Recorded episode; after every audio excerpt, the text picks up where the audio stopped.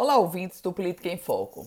A gente fala hoje sobre a sucessão ao governo do Estado, hoje na ótica do senador Stevenson Valentim, que ainda não se definiu se vai ser candidato ou não ao governo do Estado. Stevenson Valentim é filiado ao Podemos, senador de primeiro mandato, aliás, ele nunca havia sido candidato a nenhum cargo, disputou o Senado, foi o mais votado no processo eleitoral passado, e Stevenson Valentim poderá ser mais um candidato da oposição. Mas se nem ele sabe, imagina a gente.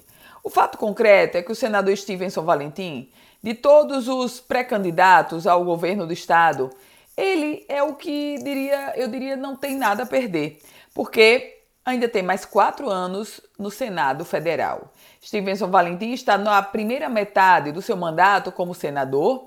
É, antes era presidente estadual do Podemos, deixou esse posto, ficou mais distante da legenda e agora mantém um discurso de poder ser candidato ao governo federal. Mas o detalhe importante é que a sucessão já começou.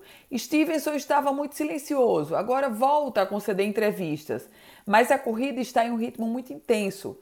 E ele, ele, Stevenson Valentim, já perdeu muito tempo para o fato, se ele quisesse de fato, se quisesse realmente ser candidato ao governo do estado.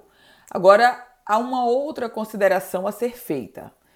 A eleição para majoritária, a eleição para o governo do estado ganha uma outra configuração, claro, se Stevenson, se o senador Stevenson chegar.